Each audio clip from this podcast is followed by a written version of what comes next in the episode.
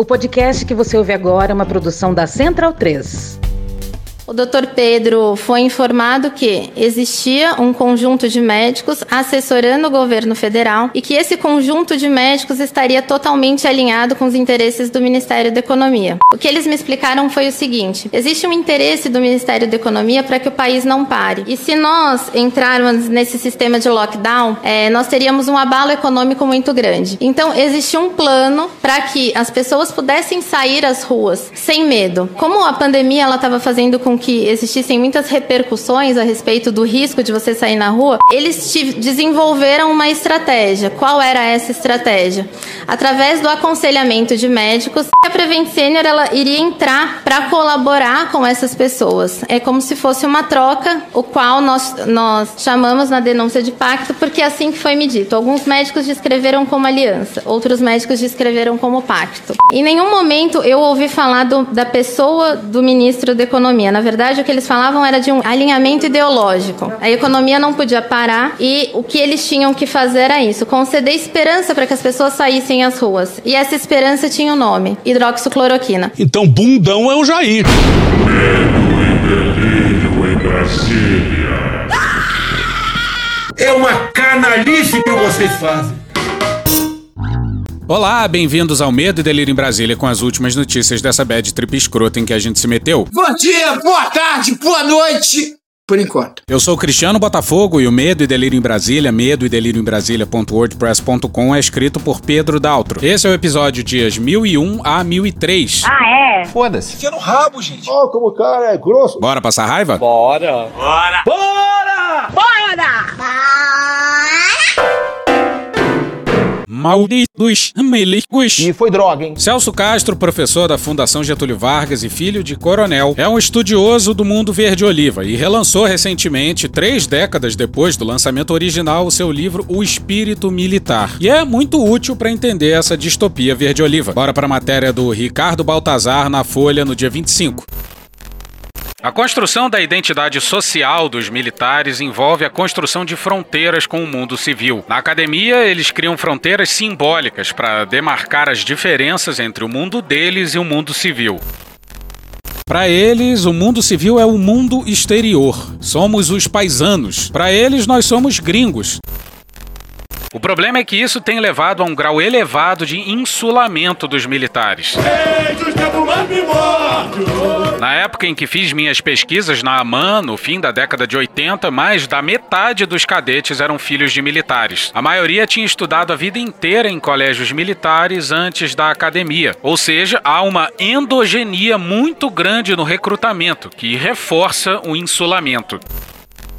Ou seja, para quem não entendeu, os militares se reproduzem entre si e ficam ilhados do resto da sociedade. O Brasil é uma capitania hereditária de dimensões continentais. Hoje, o comandante da aeronáutica, talvez o mais bolsonarista, é filho de um ex-comandante da aeronáutica. O pai do general Etchegoyen, talvez um dos principais arquitetos dessa distopia verde-oliva, também era general. E seu nome, inclusive, consta no relatório da Comissão Nacional da Verdade. E olha, acho que já dá para dizer que esse pessoal não tá preocupado em preservar o exército, mas os seus próprios sobrenomes. E vai aqui um parêntese um tanto longo. Desculpe. Desculpa. Me desculpa aí, tá certo? Sobre a história entre os Etchegoyen e as Forças Armadas. Em matéria da Mariana Schreiber e da Luísa Franco na BBC News Brasil no dia 11 de junho de 2018. Vem, locutor militar, essa é pra você.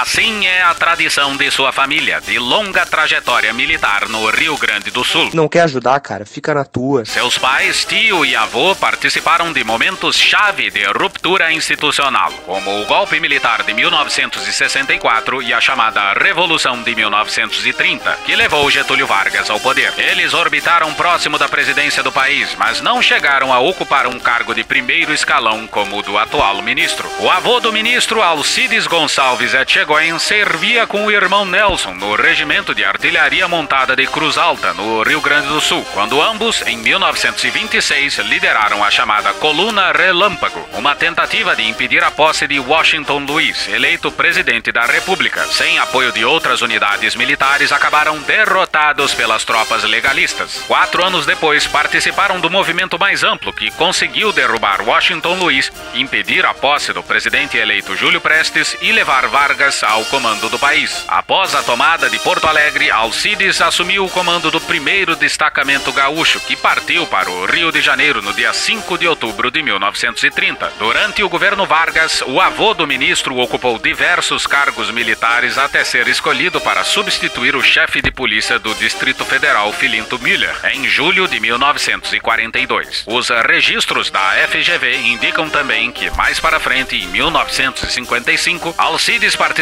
das conspirações para impedir a posse do presidente e do vice-presidente eleitos Juscelino Kubitschek e João Goulart. Olha aí, ó, o golpismo corre na veia. Se você faz parte das Forças Armadas e acha que tem de se meter em quem o povo brasileiro escolhe como presidente, olha, você é um golpista. O movimento foi frustrado pelo contragolpe do ministro da Guerra, Marechal Henrique Teixeira Lott. Neste processo, Alcides chegou a ficar brevemente detido. Quase uma década depois, porém, os Etchegoyen mais uma vez entrariam no caminho de João Goulart, então presidente. Chato pra caralho. Os filhos de Alcides, Léo e Ciro Guedes Etchegoyen, respectivamente pai e tio do ministro de Temer, participaram do golpe de 1964 e ocuparam cargos relevantes na ditadura, que se estendeu até 1985. De 1970 a 1974, Ciro serviu no gabinete do então ministro do Exército, general Orlando Geisel, atuando na área de informações e contra-informações. E olha que informações e contra-informações às vezes tem outro nome, hein? Eu sou favorável à tortura, tu sabe disso. Na época, período mais violento da repressão, o presidente era Emílio Carastazu Médici, de quem Léo Etchegoyen chegou a ser assessor. Os registros do CPDOC, porém, são contraditórios sobre se isso ocorreu antes de Médici assumir a presidência ou durante o tempo que comandou o país. Abre aspas, meu irmão Léo trabalhou com ele, Médici, como seu assistente secretário. Ele falou-me sempre com muita admiração e respeito por seu caráter, sua integridade, sua dignidade pelo ser humano que ele era. Fecha aspas, disse Ciro na entrevista. E aqui vale lembrar como o Mourão fala do torturador Carlos Alberto Brilhante Ustra. Coronel Brilhante Ustra. Meu herói. Tenente Coronel Carlos Alberto Brilhante Ustra, o herói. Não.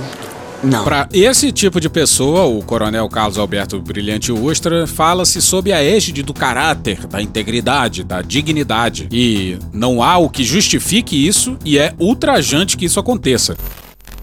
Como chefe da seção de contra-informações do Centro de Informações do Exército, Ciro foi apontado pelo coronel Paulo Malhães em depoimento à Comissão Nacional da Verdade como responsável pela Casa da Morte, centro de tortura em Petrópolis, no estado do Rio de Janeiro. Caralho! Na entrevista ao CPDOC em 1993, Ciro sustentou que as ações de tortura eram iniciativas isoladas do baixo comando, versão que contraria documentos históricos como informes da CIA, a agência americana, que dizem que os generais sabiam dos métodos utilizados. É uma enorme forçação de barra e tiração de cu da reta a hipótese de que a tortura era feita à revelia do comando do exército. Pois é, se é pra mentir, eu também nunca coloquei uma gota de cerveja na minha boca. Jura? E te espero no Natal, hein, Papai Noel? Segundo o tio de Sérgio Etchegoyen, a principal arma usada pelos militares para desarticular a oposição foram as infiltrações nos movimentos subversivos, a partir de 1972. O relatório final da Comissão Nacional da Verdade de 2014 cita Ciro e Léo entre mais de 300 militares acusados de terem atuado de alguma forma na prática de graves violações de direitos humanos. Ou não, mais um crime contra a humanidade. O nome de Léo é citado devido aos cargos que ele ocupou, como a chefia do Estado-Maior do Segundo Exército e do Terceiro Exército, sem relacioná-lo a atos ou vítimas específicas, o que levou seu filho a divulgar uma nota com duras críticas à comissão, que ele acusou de não ter procurado a família durante seus trabalhos de investigação. Foi o único general da ativa a se manifestar publicamente contra o relatório. O Etchegoyen chegou aí à justiça para que o nome do pai fosse retirado do relatório e ainda pediu indenização de 90 mil reais. E a justiça negou. E voltemos ao Celso Castro. O mundo civil é quase uma ficção para eles. São os paisanos, como dizem em tom depreciativo. Eles se acham mais disciplinados, mais preocupados com a coletividade, mais honestos. Uhum. E veem os civis como individualistas, menos honestos, menos patriotas e se juntaram ao governo menos coletivista dos últimos um milhão de anos. Um governo cuja única preocupação às vezes parece ser a liberdade individual, que no fundo é o cada um por si. Essa separação não existe na realidade, mas para eles é clara. O general Vilas Boas entrou na academia no início da década de 70 e tinha 49 anos de idade ao entrar na Escola Superior de Guerra, quando pela primeira vez passou a interagir com civis mais sistematicamente. Pois é, o virgem de 49 anos. A gente vai voltar nisso mais para frente, mas o mundo militar não só tem um significado identitário para os militares, afinal, ser militar faz parte da identidade deles, eles se classificam como militares, diferente dos civis que não dizem eu sou civil, como também os militares vivem bastante apartados socialmente em relação aos civis, o que torna os mundos e as referências bem diferentes mesmo. E só a vida em uma realidade paralela mesmo para explicar as notas do clube militar, por exemplo e a contínua insistência de alguns militares em uma ameaça comunista. Comunista! Na entrevista que me concedeu e que foi publicada recentemente, ele, Vilas Boas, fala do exército como um castelo que os protege e fala do círculo de giz que os separa. Era filho de militar, seus colegas eram todos militares e passou a vida no meio militar. Ele só começou a conviver com civis mais tarde, adulto. Não tem como não dar errado, vai dar errado. Hoje, os generais são uníssonos em negar o golpe, mas nem na ditadura isso era uma unanimidade. Certamente o regime militar foi bastante traumático para as Forças Armadas. É verdade. Mas as entrevistas que fizemos com chefes militares do período mostram que suas memórias são muitas vezes concorrentes. Há consenso sobre o golpe de 1964, mas não sobre a repressão e o uso da força contra opositores. Quando discutimos a abertura, a falta de consenso entre eles é grande, e alguns chegam ao ponto de qualificar os colegas como traidores e covardes. Olha só. O Heleno certamente está nesse meio aí. Ajudante de ordens do Silvio Frota, ele participou do golpe dentro do golpe em 1977, liderado pelo Silvio Frota, contrário à reabertura. Golpe esse que. Deu errado. Quando ouvimos os ministros militares da nova república, muitos falaram de revanchismo, que de alguma forma achavam que precisaria ser controlado. Houve uma perda de prestígio social da profissão militar, e isso reforçou o descompasso entre a visão dos cadetes de que os militares representavam uma grande elite moral e a realidade. Fora da AMAN, quando saíam de férias, muitas vezes eram chamados por civis de carrascos e torturadores. Por que será?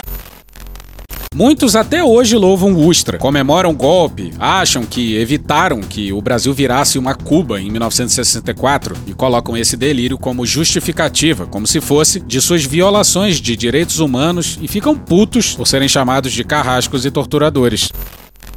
De 1985 a 2018, tivemos um recorde de 33 anos da história brasileira em que não houve nenhuma tentativa de golpe militar. Não tivemos manifestos coletivos de oficiais da ativa nem insubordinações. Isso se deu porque os civis foram obedientes, não inventaram nada. A Comissão Nacional da Verdade foi gestada desde 2009 e foi desse jeito até 2014, com os militares reagindo e se recusando a cooperar. O próprio impeachment da Dilma teve dedo dos generais. Ou alguém acha que o Michel Miguel deu salve sem falar com as forças. A Dilma não caiu por causa da pedalada fiscal. E na série de motivações reais de sua queda, certamente está o fato de que os militares não engoliram a Comissão Nacional da Verdade. A estratégia de comunicação dos militares começa em 2014, curiosamente sob liderança liderança de um general da Ativa, que virou porta-voz desse governo. A história republicana é pontuada com eventos desse tipo, mas não houve nada nesses 33 anos. Seria uma ilusão achar que houve uma subordinação efetiva dos militares ao poder civil. De alguma forma, a elite política que governou o Brasil durante a nova república deixou os assuntos dos militares com eles, desde que não perturbassem a democracia. Houve um distanciamento mútuo. Muitos colegas meus achavam que havia um limite, que os militares não aceitariam um partido de esquerda no poder, ou Lula, se eleito presidente presidente. No entanto, Lula foi eleito e reeleito, e não houve problema nenhum do ponto de vista militar no governo dele. E choveu dinheiro nas Forças Armadas? Dinheiro! Dinheiro! Mas aí veio a Comissão Nacional da Verdade em 2009 e não estava errada não. Pode ter reaberto uma ferida, mas era uma cicatriz muito feia da qual o Brasil precisava falar. Havia cometimento de crimes contra a humanidade, imprescritíveis, não tem desculpa. Mas as Forças Armadas não quiseram entubar, talvez mesmo porque não achassem que tivessem feito nada de errado, ou que os seus erros eram justificáveis, coisa que não eram. E aí tudo mudou. E não começou com o tweet do Vilas Boas, não.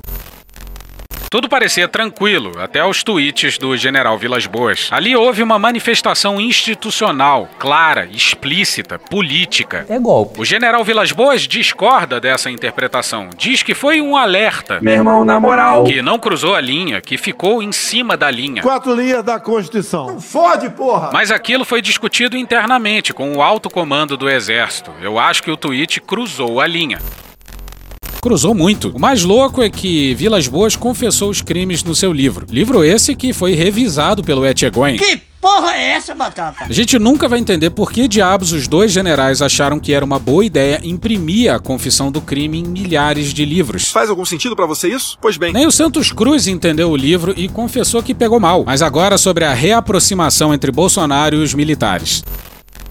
Bolsonaro saiu do exército em 1988 e desde então dedicou-se à política. Tem muita coisa que eu assino, eu leio emenda apenas. Tem decreto com 20 páginas e às vezes tem um palmo de papel para assinar ali. E não é só ler, você vai ter que interpretar muita coisa muitas vezes. Muitos generais não gostavam dele, mas sua imagem variou muito. Ele defendia pautas caras à corporação, como salários melhores. Até aí morreu Neves, como dizem em Minas Gerais. E sempre foi assumidamente de direita, de extrema direita na composição do Congresso. Se você pegar no espectro político da Câmara, como até onde ele era é, membro, você não tinha ninguém à direita dele. Ou seja, ele, era, ele, é, ele representa a extrema direita do, do, do país. A aproximação tem a ver com um contexto mais recente, e o general Vilas Boas dá várias pistas na sua entrevista.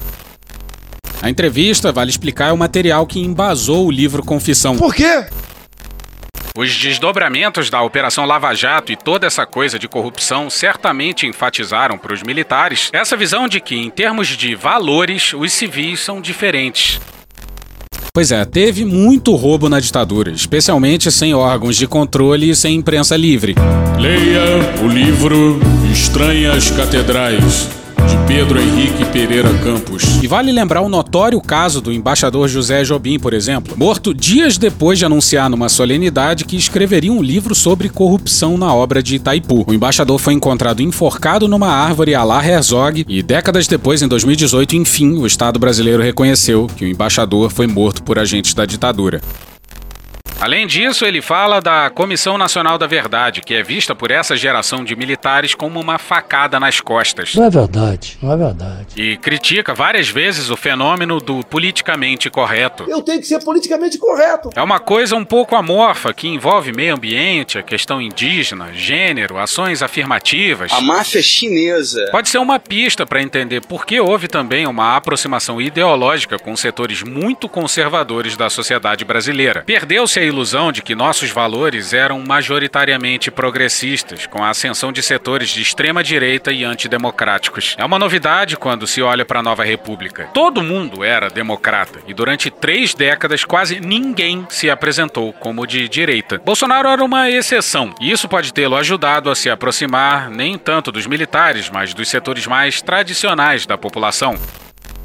Pois é, ali por 2013, 2014, 2015, a direita saiu do armário. O Marcelo Godoy no Estadão, no dia 27, também escreveu sobre o livro. E essa parte é interessante, a parte que vai seguir, retomando algo que a gente já disse aqui.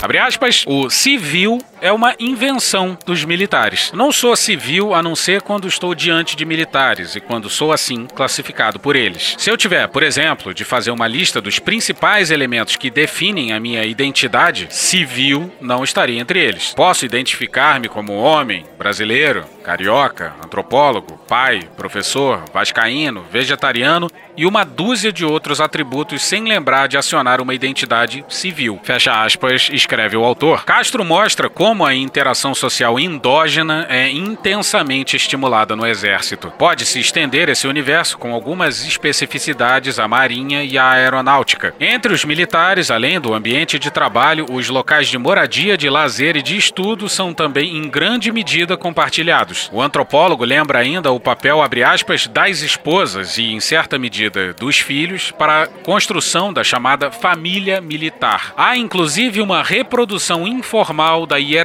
dos maridos entre as esposas de militares. Fecha aspas. Pois é, acaba ficando para os atuais generais escolher os futuros generais. E se o Pazuello era especialista em logística, aí é que não tem meritocracia mesmo. Castro chama atenção para um fato pouco percebido pelo mundo civil. A dificuldade de se conhecer o militar passa por barreiras de pertencimento ao grupo, de identificação e aceitação do civil, do antropólogo como uma espécie de parente do nativo. O parentesco que permite o diálogo entre as identidades distintas só seria possível quando parte das barreiras se liquefaz. O militar só permitiria a alguém de fora conhecer o seu universo quando a pessoa, o acadêmico, o político, o jornalista jornalista não é mais vista como uma ameaça à estabilidade do seu mundo, o desconhecimento se torna um duplo, pois ao criar o civil, o militar também deixa de conhecer esse mundo. Esse isolamento explicaria por que um importante general do Palácio do Planalto foi capaz de afirmar à coluna que a Faculdade de Direito do Largo São Francisco era dominada por esquerdistas. Só alguém distante do mundo civil seria capaz de cometer tal erro. Deixa com a cara magoada. Bolsonaro na Jovem Pan. Os mil dias do governo renderam uma entrevista do Bolsonaro à Jovem Pan. Pepino de novo! De novo! Olha a Jovem Pan, a diferença enorme, especial. Eu pino nos isso, que fala a verdade. Pois é, uma hora e 33 minutos dessa combinação tóxica. Mas tenha sua calma. Calma, filho da puta! Calma! Você não vai ouvir a voz do presidente. É mesmo? É verdade? É verdade. Você só vai ouvir algumas das intervenções da trinca de apresentadores. Mas isso é, é enganar. Os entrevistadores foram Augusto Nunes, Intragável. Guilherme Fiuza Intragável. e Zé Maria Trindade. Intragável. Tá sentado? Então bora folhear esta desgrama. Guilherme Fiuza. Presidente, o senhor mencionou ano eleitoral, ano que vem, e o senhor tem trazido a sua preocupação com a lisura do processo. Né? O senhor praticamente liderou, pelo menos contribuiu muito com a campanha pelo voto auditável. Não. O senhor fez um esforço para demonstrar a vulnerabilidade do sistema, para mostrar que o sistema foi violado. Não. No entanto, isso não passou no Congresso. Né? Graças a Deus, isso não aconteceu. Pois é, presidente. é, alguns pontos aí que dizem que foi uma derrota do senhor, a derrota da, da proposta do, do voto impresso do Congresso e também a devolução da medida provisória, eu acho que foi vitória. Tentou forçar a barra. Porque provocou um debate nacional os dois assuntos, sobre o, tra- o- o trabalho das plataformas, né? E por outro lado, a fiscalização, quer dizer, foi uma vitória. Não. Eu acompanhei a manifestação aqui na Esplanada, eu vou em todas, né? A história da humanidade está cheia de puxa-sacos. E senti, conversei, e a expectativa era de que o senhor anunciasse ali uma intervenção no Supremo Tribunal Federal. O senhor sabe disso que havia grupos querendo, né? É, e eu senti que se o senhor tivesse feito ali, o senhor seria carregado nas costas e ovacionado. Ele disse isso mesmo? Da mesma maneira como havia essa pressão lá das massas, eu estava lá embaixo, houve também, naturalmente, do palanque, né? O senhor chegou a pensar fazer isso? É sério isso? Sério? É sério ou é meme essa porra? Isso é sério, viu? Ah, Nós pedimos que os, os leitores, os espectadores mandassem perguntas e mandaram milhares. Sou foda. A número um é a seguinte: gostam muito quando o senhor, ah, na live, responde aos ataques aí que o senhor sofre, que são ah, vários deles absurdos. Caralho! Mas eles perguntam por que, que o senhor não eh, destaca também o que o governo está fazendo, porque é muita coisa. É pouco, é pouco. Eu acho que é pouco. Eu até costumo dizer que existem dois tipos de viagem, né, essa para a abertura da Assembleia Geral da ONU. A real e a que colocaram aí, a que, que inventaram. Não. Como é que o senhor vê essa sua Quanto ida? discurso também. É, Mesma coisa. Não. Ex- Existe uma viagem real que o senhor fez, com os resultados. Até os jornais sensacionalistas britânicos conservadores estão descascando Bolsonaro neste momento. E há que inventaram e que publicaram. Parecem duas diferentes. Como é que o senhor eh, faz um resumo desta Olha, sua ida a Nova York? Uma bosta. Não sabe uma merda. Como foi essa situação, presidente, dos integrantes da comitiva vacinados que apareceram, né, com, Não tem graça, cara. Piada sem graça, né? com a, com a infecção e estavam circulando, né? Eu quero chegar, evidentemente, na questão da, da obrigatoriedade do passaporte, né? Então eles estavam circulando, o senhor não estava vacinado, estava comendo pizza na, na calçada. Irresponsável. O senhor falou hoje de um discurso, presidente, é, sobre ordens absurdas que o Exército não cumpriria. Ele tá rindo porque ele tá. Você não queria exatamente revelar, mas que ordens absurdas seriam Alguém essas? acha Fazer cocô dia sim, dia não. O Supremo insiste, né? Alguns ministros do Supremo insistem em dizer não. O presidente da República ele tem, mantém os seus poderes aí para ah, planejar a, a política de combate ao coronavírus e tal. No Brasil, o Supremo decidiu que somos concorrentes. Eu penso o contrário. Acho que eles passaram para os governadores e prefeitos. Como é que o senhor eh, se sente ao ser chamado de genocida, responsável por 600 mil mortes? O senhor tem meios de agir para. O senhor tem meios de interferir na política de combate ao coronavírus ou não? Flashback. Essa polícia, lockdown, quarentena, fica em casa, toque de recolher. É uma, isso é um absurdo isso aí. Absurdo, absurdo. Essa máscara não protege bolhufas. Bolhufas. É outra farsa que tem pela frente. Ficar dessa máscara quase não. Alguém sabe quantos por cento da população vai tomar vacina? Pelo que eu sei, menos da metade vai tomar vacina. A pressa da vacina não, não se justifica. Eu não vou tomar vacina. Eu não vou tomar. Eu não vou tomar. Eu confio na hidroxicloroquina. E você? Ah, não tem comprovação científica? Sim, sempre disse que não tinha. Não tem comprovação científica nenhuma. Aliás, tem, né? Não funciona. O que, que você vai fazer? Nada. End of flashback.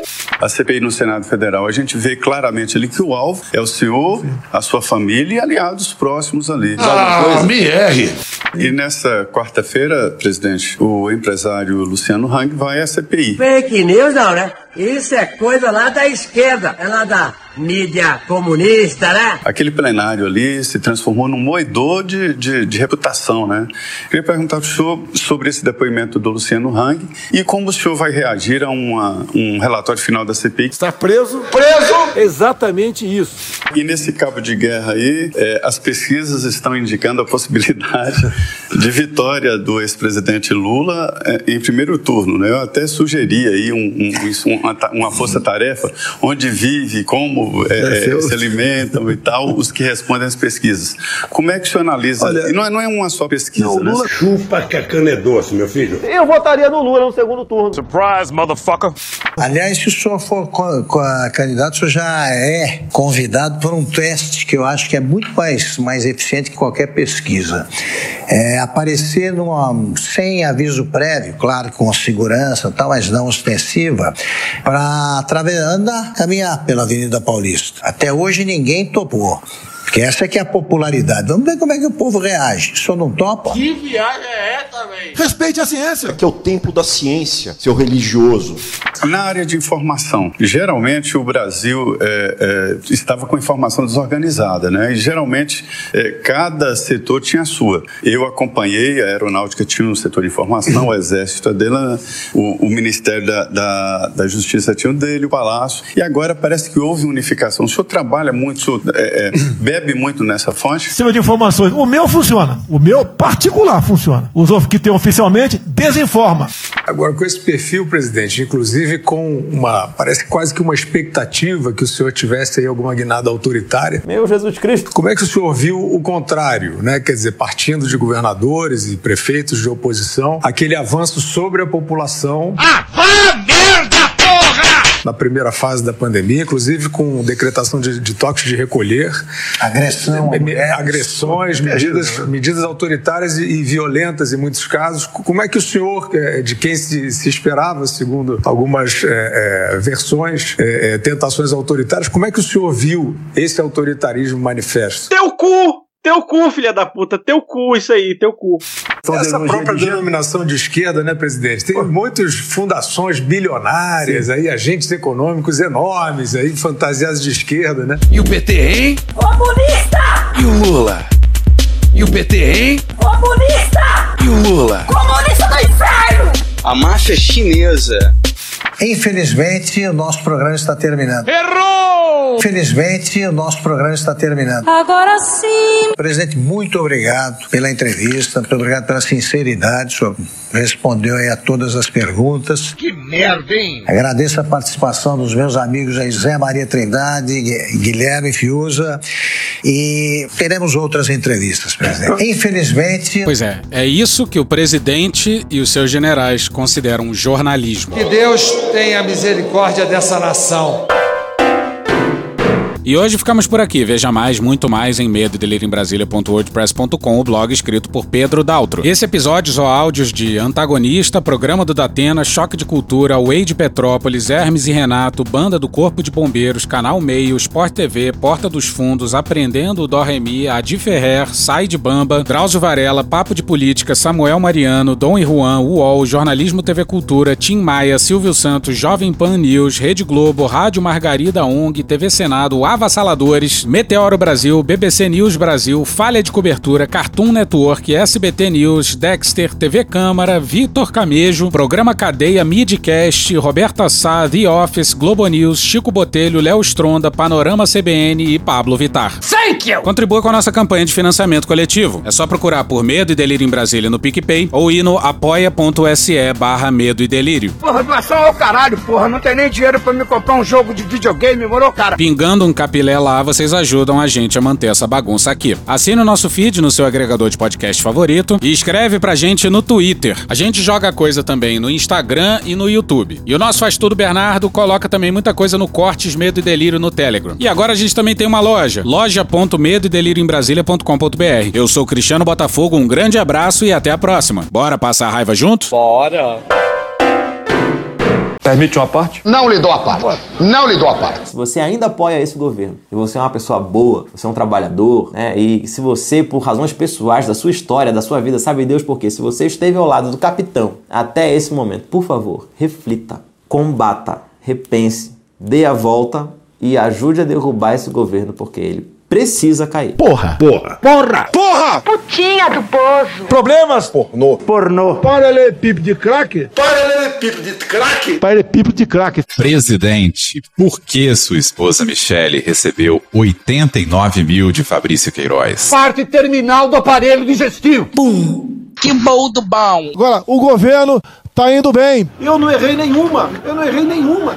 Zero. Porra! Será que eu tô errando falar isso daí? Não tem como não dar errado. Vai dar errado. Tem tudo para não dar certo. O cu dilatado.